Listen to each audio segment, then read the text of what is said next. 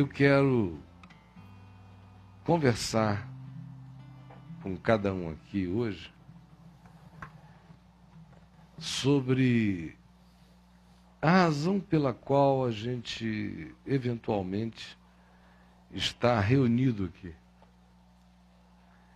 É, é de suma importância que a gente entenda o significado, a validade, a pertinência, a propriedade, ou a importância, ou a utilidade de nós estarmos reunidos, se é que existe alguma utilidade numa reunião como estas que a gente se acostumou a fazer a vida inteira. E quando você era da religião, quando a sua espiritualidade era uma espiritualidade religiosa, você tinha explicações tácitas para esse encontro, para vir. Número um, é porque o paganismo religioso nos ensinou, na Igreja Católica, por exemplo, que quando a vela estava acesa, ou depois da eletricidade, quando a luz estava acesa, Deus estava presente. E na Igreja Protestante, aonde quer que um sacerdote chamado pastor estivesse em pé atrás de um móvel chamado púlpito e alguma forma de canção estivesse sendo cantada, Deus ali também estaria presente. Segundo lugar, porque nos ensinaram que toda e qualquer outra suposta relação com Deus é infinitamente inferior a essa reunião do encontro congregacional. O orar sozinho não tem tanto significado, nem tanto poder quanto orar com outros.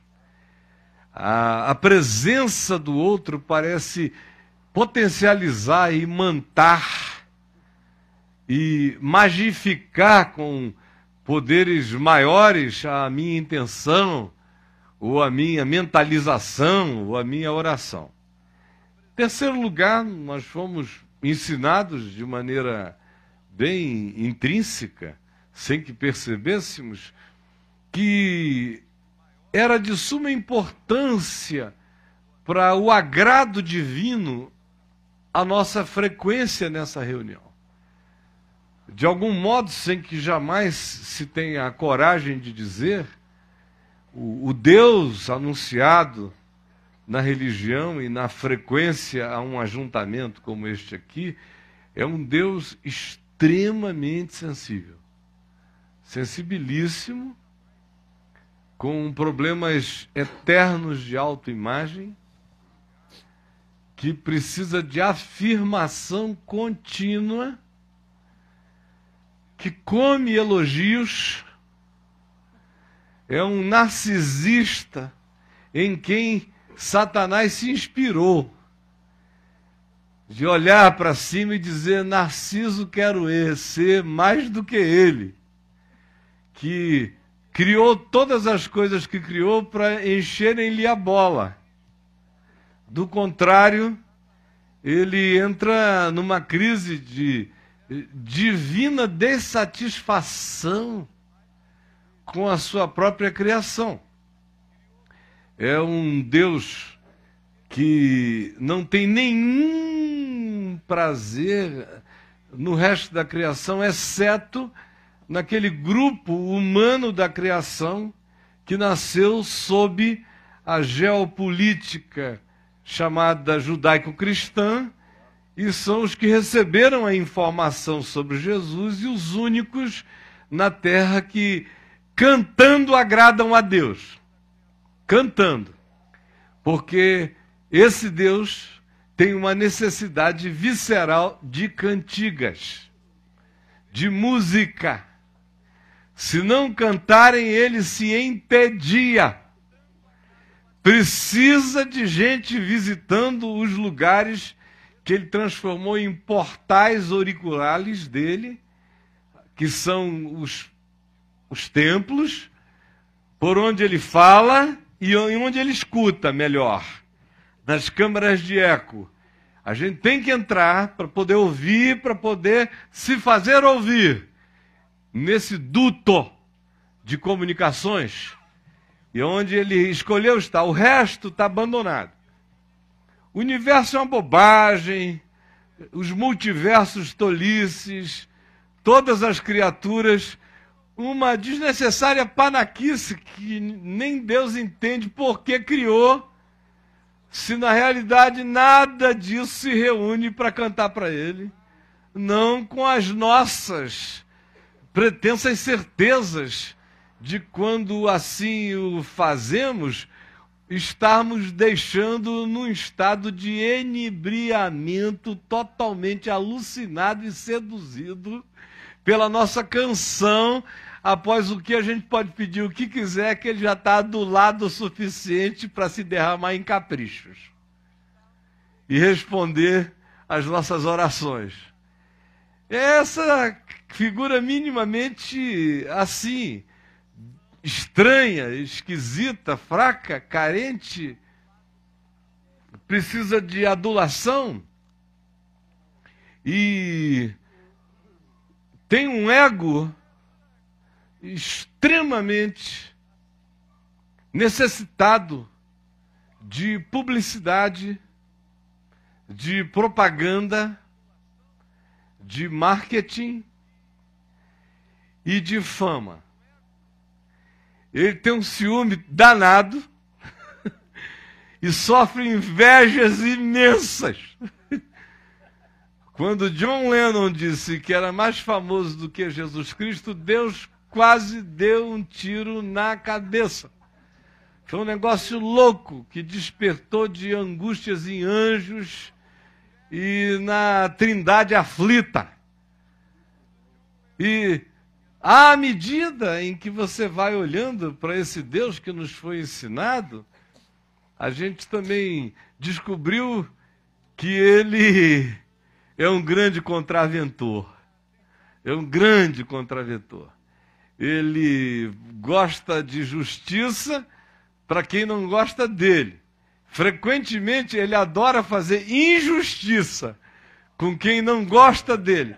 Agora, se o cara gostar dele, cantar sempre, e hoje em dia der grana para manter as causas dos elogiadores de Deus na terra, que são os pastores e os sacerdotes, ele faz contravenção em favor desse pessoal. Ele faz nascer crédito na sua conta bancária sem um tostão. Se você consagrar e der ofertas predatadas, para ele faz o diabo.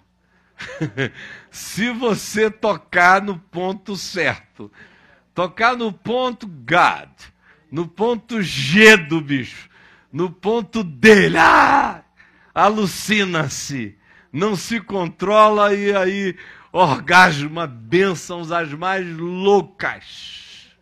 Loucas e faz das tripas coração, para passar por cima do trabalho, da inteligência, da produtividade, do esforço, da aplicação, da diligência humana e diz: se você se consagrar e entender de fato quem eu sou, você vai descobrir que só existe um número importante na numerologia da minha cabala.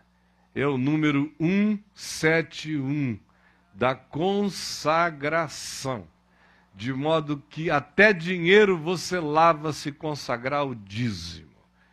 Bota ali naquele buraco de minhoca, naquele portal da lavagem, naquela zona franca o que você quiser, não importa de onde tenha vindo, estará consagrado e você não será cauda na vida. Você estará adquirindo um lugar de cabeça, de importâncias poderosas na sociedade, porque eu, 171, sou o Senhor.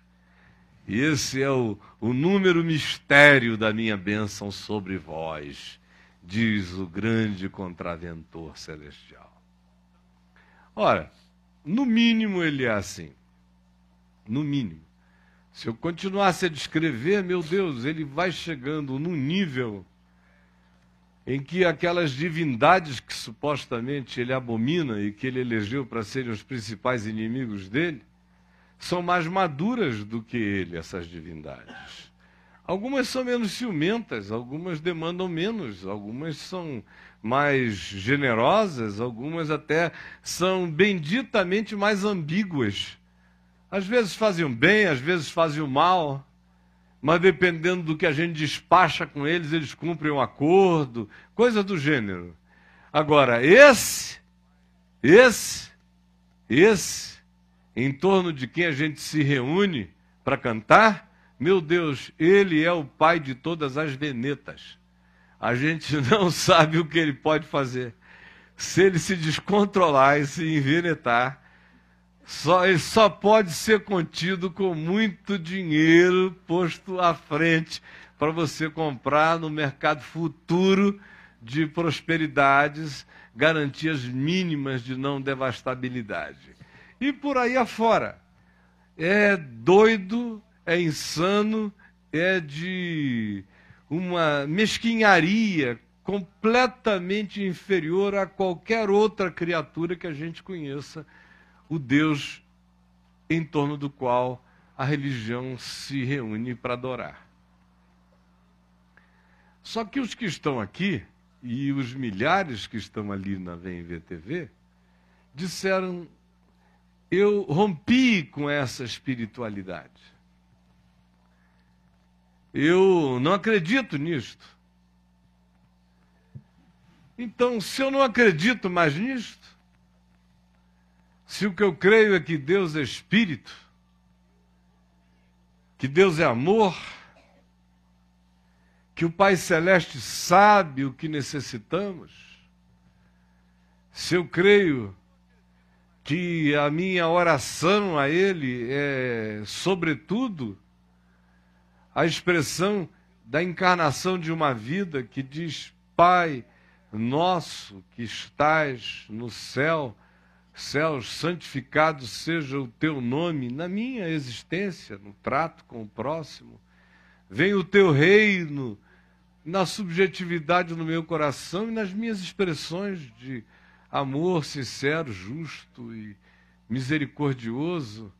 Seja feita a tua vontade, não no Congresso Nacional, só se for sincero e verdadeiro, mas o congresso onde a vontade de Deus tem que ser feita é o da minha consciência. É em mim que isso tem que nascer, tem que ser verdade. E eu é que quero ficar livre da idiotice e ser preservado do mal e caminhar buscando o que seja glória de Deus no mundo, que não é a construção de prédios nem de catedrais, Deus só tem glória no mundo quando eu encontro o meu próximo em amor sincero e verdadeiro. Ele decidiu ser amado por mim no meu próximo. Ora, quando eu sei disso tudo, começa a surgir no coração uma pergunta: então, para que que eu vou me reunir?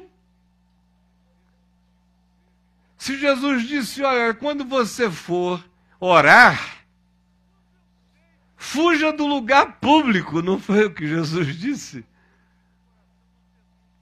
Fuja de ficar em pé na esquina para fazer uma oração vista e ouvida pelos homens.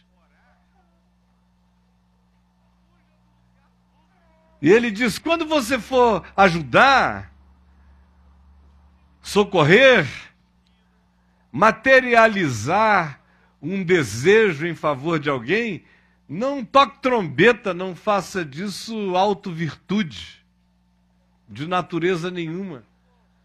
Porque não teria nenhum valor. Vira propaganda de personas envaidecidas, mas não tem nenhum sentido para a vida, segundo Deus. Ele diz: e quando você quiser fazer qualquer dessas coisas, a mão direita não saiba o que a esquerda fez e vice-versa. E quando o seu desejo de falar com Deus for intenso, saiba, o lugar é o secreto. É como quem fecha a porta de um quarto, é como quem se introjeta, é como quem mergulha em si mesmo no interior. Ora, você fica sabendo disso e pergunta: então para que, que eu vou me reunir?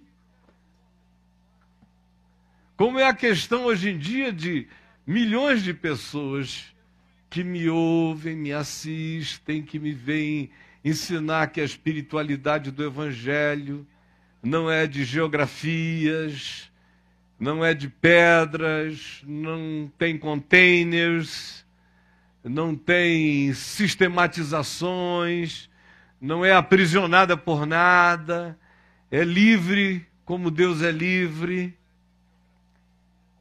e que os céus dos céus não podem contê-lo, mas que ele, todavia, habita com o quebrantado e com o contrito de coração, com aquele que sabe dele o invoca, e com aquele que não sabe dele, mas existe com a necessidade acerca dele, sem saber que é ele é ele, em cujo coração a necessidade é em si uma invocação e uma comunhão não sabida. Ora, essas e tantas outras milhares de coisas que as pessoas vão aprendendo sobre o significado de andar em espírito e em verdade com o Deus que é amor e que está em todos, age por meio de todos, é Pai de todos, é misericordioso para com todos. Quando a pessoa começa a ouvir e há aquele desmonte, aquela desconstrução daquele arcabouço de milênios e milênios de paganismo da religião, de Deus geografizado, de Deus lugarizado, de Deus empedrado, de Deus de contêineres, de Deus de sistemas, de Deus de doutrinas, Deus aprisionado, Deus encabestado, demole-se, destrói-se e evapora diante de nós, fica um buraco, um vácuo. Vários de vocês aqui provaram, alguns de vocês estão provando hoje, milhares em casa estão provando. E quando esse vácuo de que nasce dessa compreensão surge e ainda se faz acompanhar de toda loucura que nos circunda, que faz qualquer indivíduo com o mínimo de discernimento, de percepção, dizer: Deus me livre de cair nesses bolsões de mentira, de engano, de perversão, de manipulação de enriquecimento ilícito, de lavagem de dinheiro, de prostituição, de prosperidade manipulativas que esses vendedores de ilusões praticam contra a alma incauta de milhões. Aí que isso associado à consciência adquirida gera no coração da pessoa um desânimo total. Aí quando você ainda tem a ver ver TV em casa assim, só baixa o aplicativo e pô, o cara diz: o que, que eu vou fazer saindo daqui? Chega. E aí vem aquela fase de profundo cinismo, em que a gente diz só tem canalha, só tem safado, para que, que eu vou encontrar com quem quer que seja, não faz sentido. Só que depois de um tempo, o coração começa a fazer demandas que a gente não entende nem exatamente a razão delas. E é por isso que eu vou ler com você na Epístola aos Hebreus, no capítulo 10, do verso 19 até o verso 25, que diz assim: Hebreus 10, de 19 a 25. Tendo, pois, meus irmãos, intrepidez para entrar no Santo dos Santos, ou seja, nos escaninhos de Deus, por causa desse acesso que a gente tem pela consciência de que em Cristo nós já estamos introduzidos e que isso não tem a ver com mérito, não tem a ver com nada, é graça, é favor imerecido, foi feito, eu sou parte dessa inclusão. Sabendo disso, através desse novo caminho, que de fato é uma nova consciência que nos foi aberta, onde todo o véu de impedimentos, que era o que a religião criava, foi arrancado. Sabendo que nós temos esse sumo sacerdote, que é Cristo, e que é o nosso mediador em quem nós estamos plantados na realidade essencial de Deus Aproximemo-nos, portanto, com sincero coração, sincero coração, em plena certeza, em fé, tendo a mente, a consciência purificada de qualquer que seja a construção de perversidade e deliberação contra o próximo, com o ser apresentado como quem se banhou em água pura, ou seja, até onde alcance a sua percepção, chegue você mesmo com o melhor da sua sinceridade de consciência na presença desse ante quem eu e você somos apenas um flagrante. E guardemos firmes a confissão da nossa esperança, da nossa convicção, sem vacilar pois já é tempo de sabermos que aquele em quem nós temos depositado a nossa confiança é fiel. Mesmo quando nós somos infiéis, ele permanece fiel, porque não pode negar-se a si mesmo. Consideremos-nos também uns aos outros. Todos nós, uns aos outros.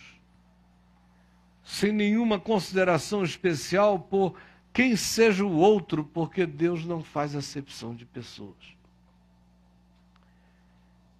Consideremos-nos uns aos outros para nos estimularmos ao amor e às boas obras, à bondade, à relacionalidade justa, compassiva e sincera.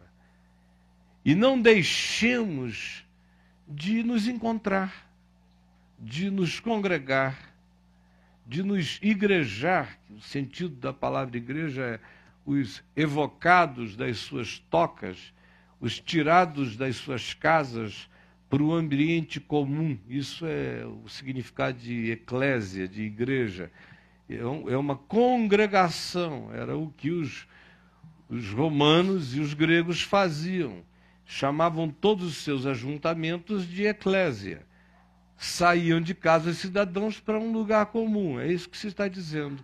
E não deixemos de fazer essa viagem humana, social, como é costume de alguns que andam negligenciando o significado saudável deste bom encontro, quando o encontro é bom com pessoas boas. Antes, chamemos-nos uns aos outros e estimulemos-nos uns aos outros a não deixarmos a chance do encontro humano. Especialmente necessitaremos mais e mais disso, tanto mais quanto nos aproximemos de um tempo de frieza do fim, quando o amor se esfriará de quase todos pela multiplicação da iniquidade. Não deixemos de congregar-nos. Ora, sabendo que tudo que Deus não é, como eu sinteticamente resumi aqui, sabendo tudo que Jesus disse que de fato é importante e tem significado, surge essa pergunta: então por que que não devemos deixar de congregar-nos?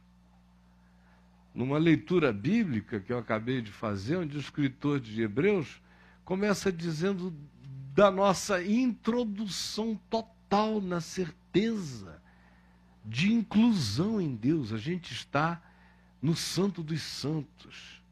A gente está, pela fé, na consciência de pertencermos em descanso, sem medo, sem culpa, sem angústia, a esse lugar indescritível que aqui é designado como Santo dos Santos, a esse lugar acerca do qual Jesus descreveu, dizendo para que eles, ó Pai, estejam em ti, assim como tu estás em mim, estejam eles em nós.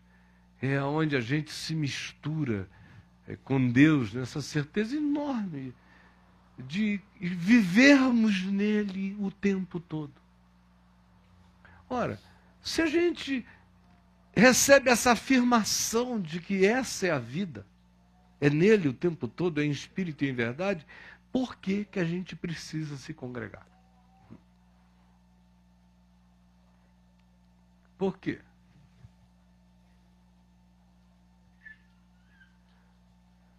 Número um, porque eu não desenvolvo nenhuma humanidade longe de outros seres humanos. Não desenvolvo. É claro que seres humanos estão presentes em todos os lugares e é com todos os seres humanos que eu tenho que ter relacionalidade. Essa aqui, todavia, é uma relacionalidade diferente dessa que eu tenho que ter com todos.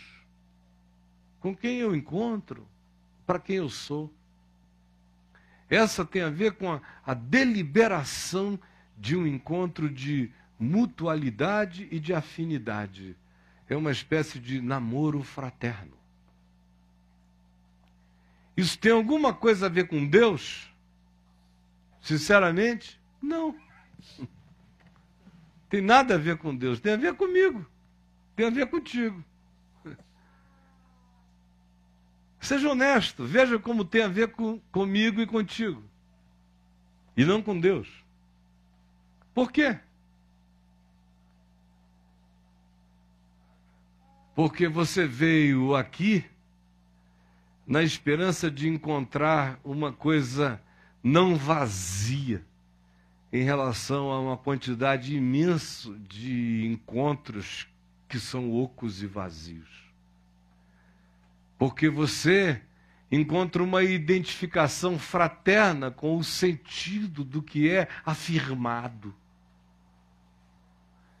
Porque o seu coração, saiba você ou não, se sente imensamente confortado e necessita desse alimento, de olhar em volta e perceber que aquilo que para você às vezes é quase um segredo existencial, é compartilhado na mesma intensidade de importância por outras pessoas também. Porque quando você, por exemplo, canta, não é para Deus que você canta, é para você que você canta. Eu, quando canto, canto para mim. A relação é toda psicológica. Ou vocês acham que porque eu estou cantando, Deus chegou mais perto? Não, existem milênios de relação cultural entre o canto e, e, as expressões benfazejas, e as carícias, e os aconchegos, e os cafunés, e as consolações, e o ninar, e os lalabais, todos da nossa alma.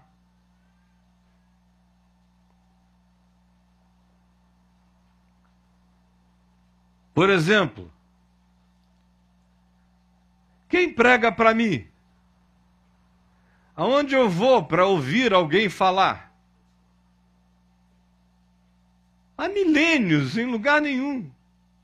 Pessoas vêm me ouvir. Então, por que, que eu me congrego? Porque enquanto eu falo com você,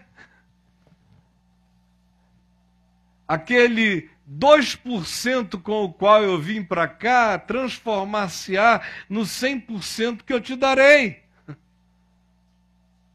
Há um acréscimo espiritual, psicológico em mim no processo. Foi Deus que cresceu porque eu falei? Não.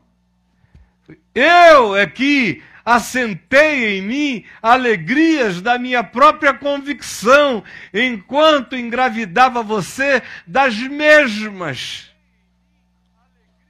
Porque você já veio aqui com o necessário arreganho de consciência para se deixar ensiminar pelas sementes que já lhe são afins. Já são DNAs espirituais identificados da mesma natureza, que você acolhe de maneira totalmente espontânea. Por que, que a gente se congrega? É por causa de Deus? É para incentivá-lo?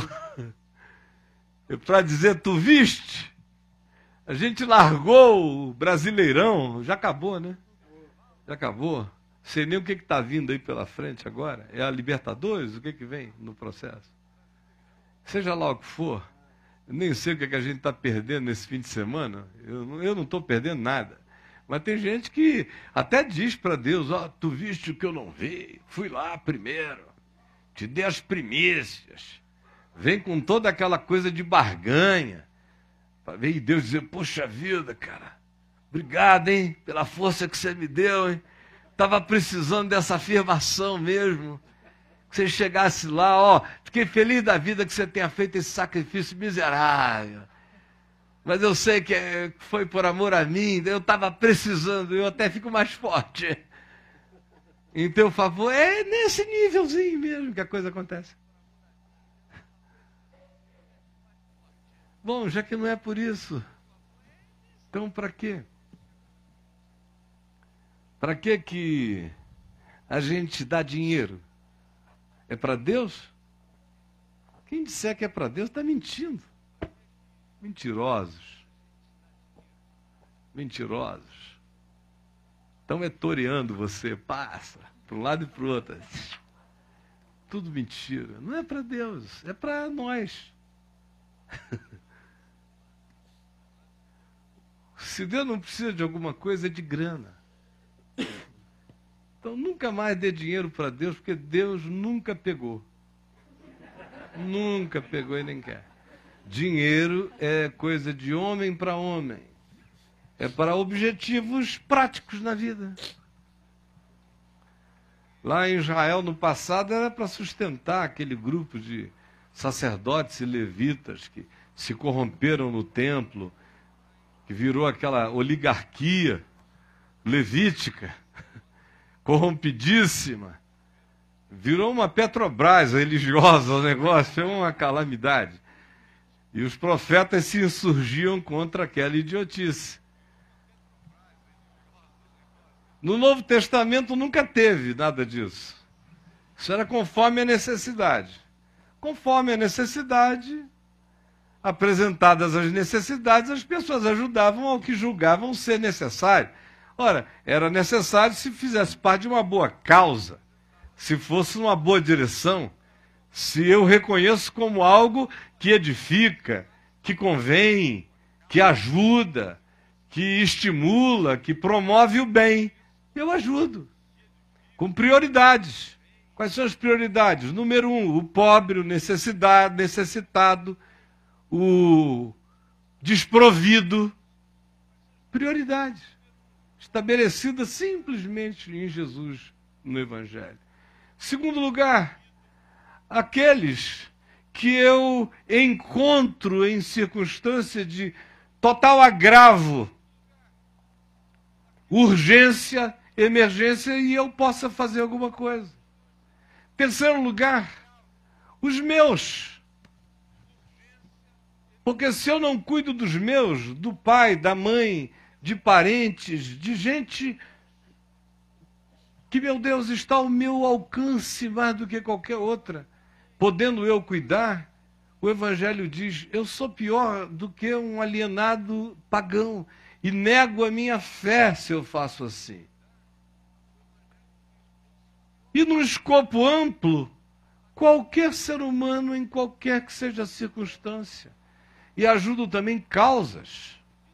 Causas que eu reconheça que promovem aquilo no que eu creio, que dão celeridade, dão espontaneidade maior, dão amplitude, atingem.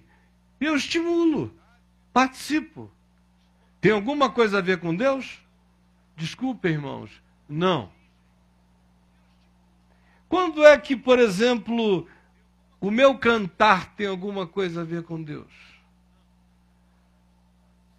Quando isso gera dentro de mim uma mudanças de consciência, quando me inspira a gratidão ativa, quando me produz no coração a disposição de solidariedade prática e simples, quando coloca plantada dentro de mim uns, um estímulo de fé a serviço da vida, quando me enternura, quando me reapaixona as afetividades diversas do coração. Então, esse foi um bom cantar. E qualquer outra coisa que faça isso, um banho que me realize isto, tem o mesmo poder, ou coisa alguma que produza isso, é, é tão divino quanto.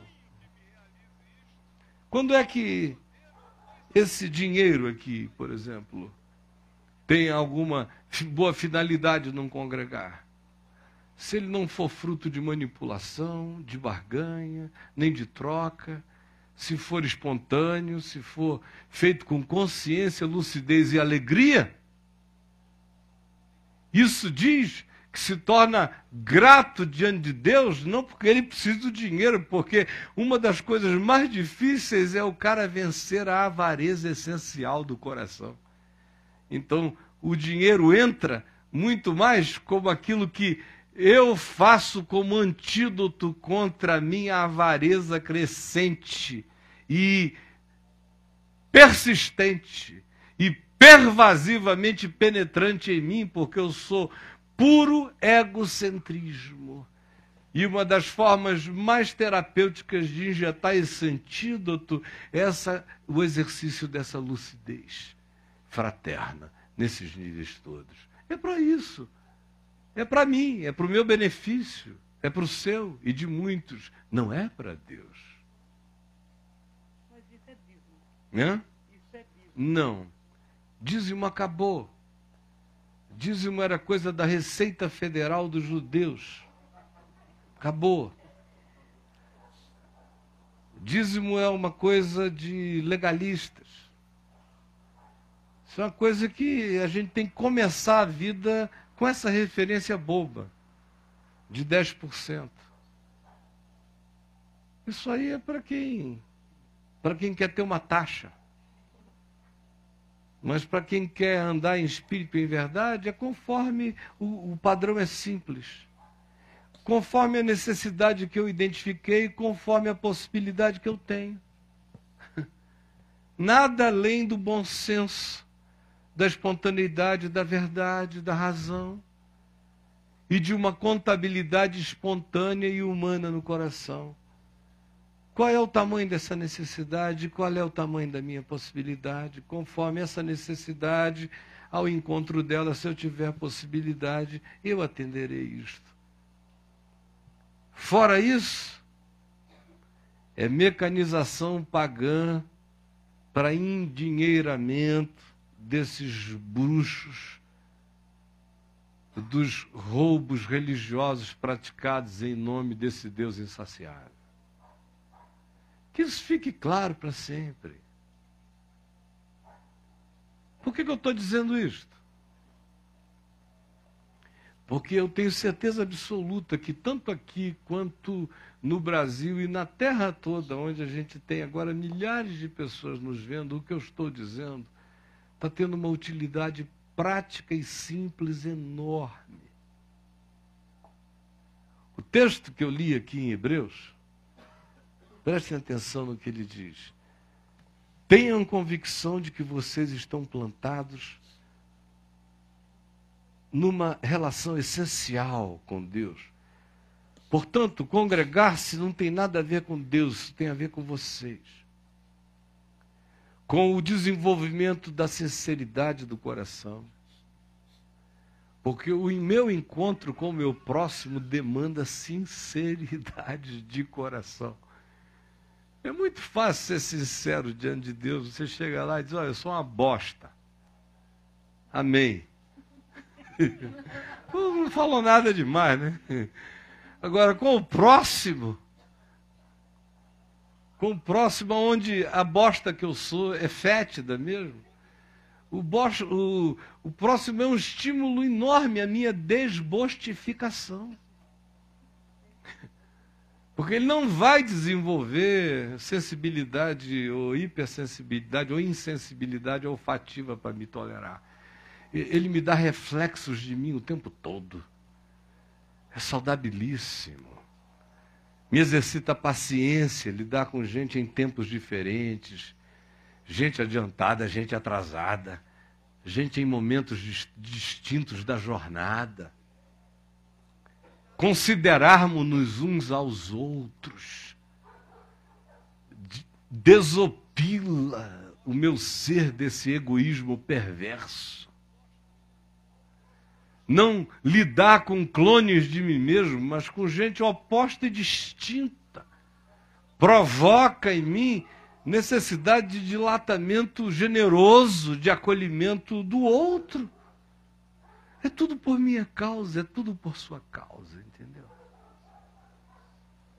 Então quem está em casa e quem está aqui, quem está aqui com menos, menos problema, porque se está aqui, está aqui, né? Veio se congregar. Aos que estão aqui, eu estou na esperança de que você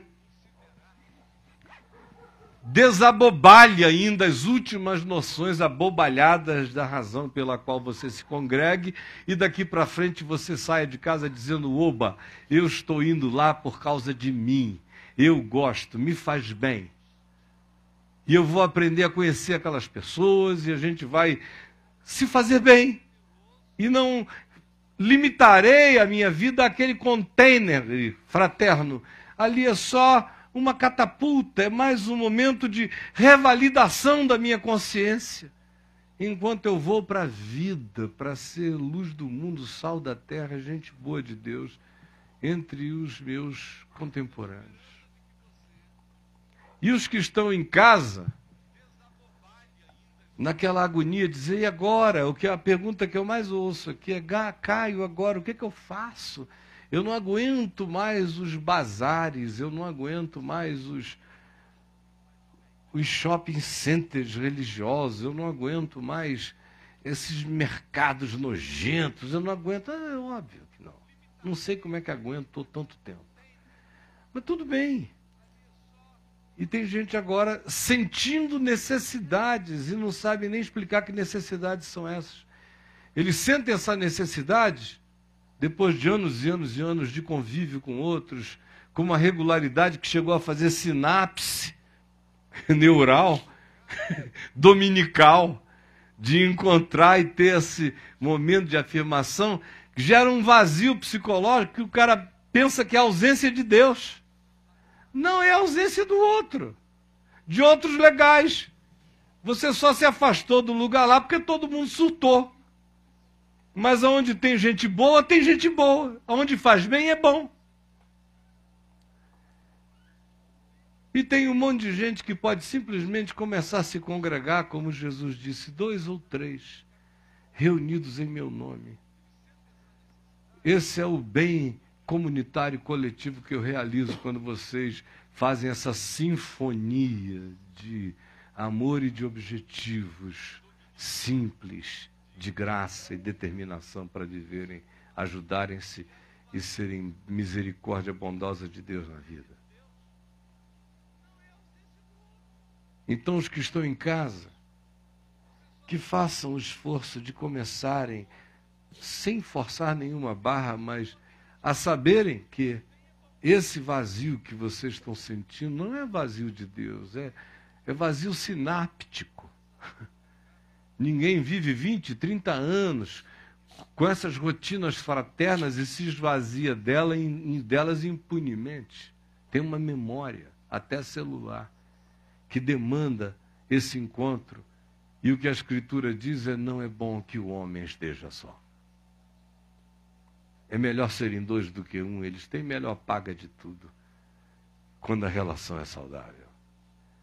E para você que está aqui, eu espero que você venha, que você convide outros e você venha com essa lucidez. Quanto mais você venha com essa consciência, mais adulto você se tornará. Mais maduro, menos babaca espiritualmente, mais adorador em espírito e em verdade, e menos abalável. E o processo de desmediocrização mental vai ser enorme e rápido. Porque quando você tira aquele Deus indescritivelmente diminuto e carente do coração e entende que ele não precisa de nada, que tudo é para mim tudo tem a ver comigo, tudo tem a ver com meu alimento, tudo tem a ver com a minha necessidade. E que eu e você nos precisamos. E que a nossa oração não é mais forte aqui. E nem a nossa comunhão é melhor aqui. Isso é só o que temos aqui, aquilo que lhes expliquei. Porque o chamado é para a gente viver habitando esse santo dos santos que não é um lugar fora de nós, é uma habitação em espírito e em verdade no coração de cada um. Vamos orar juntos? Tá bom? Você está dedilhando uma canção antiga e gostosa. Podemos cantá-la?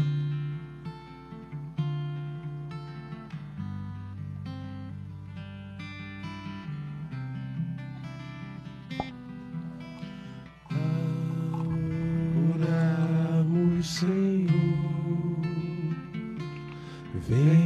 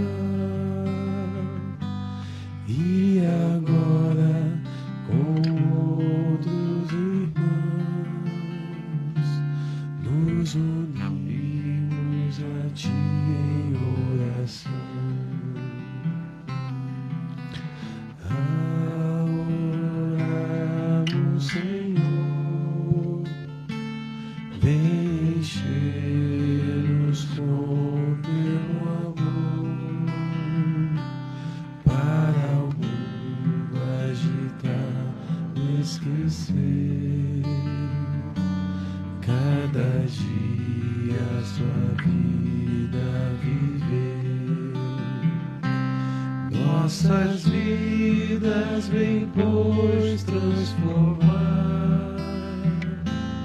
Refrigério pra alma nos dá.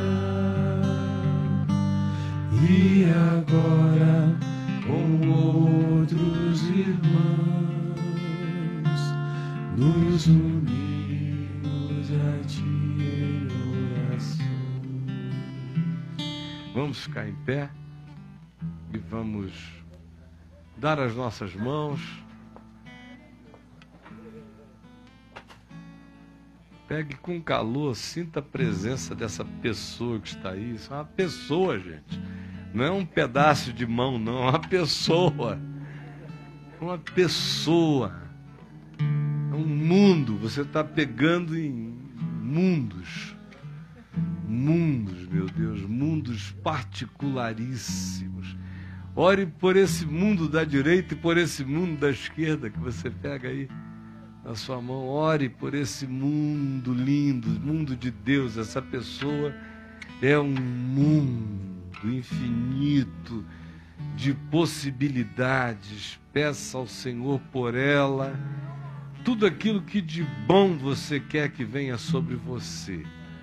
Deseja ela, abençoe-a com os seus melhores sonhos para a vida, com o que você chama de o bem para mim, abençoe-a assim, com todo amor e com toda sinceridade, e que cada um receba essa comunhão de bênção, de amor, de oração, de desejo do amor de Deus no nosso coração em favor do outro que aqui está e dos milhares de outros que estão longe daqui. Pai, todos nós estamos diante de Ti. Dá que o clamor de cada um receba a Tua manifestação pronta que diz: Eis-me aqui. Socorre a cada um, conforme a fé e conforme a esperança plantada no coração de cada um. E até o desesperançado e até aquele que está dizendo: ajuda-me na minha falta de fé. Acolhe-o, porque ninguém ora assim, sem querer assim crer. É o que eu te peço, em nome de Jesus. Amém e amém.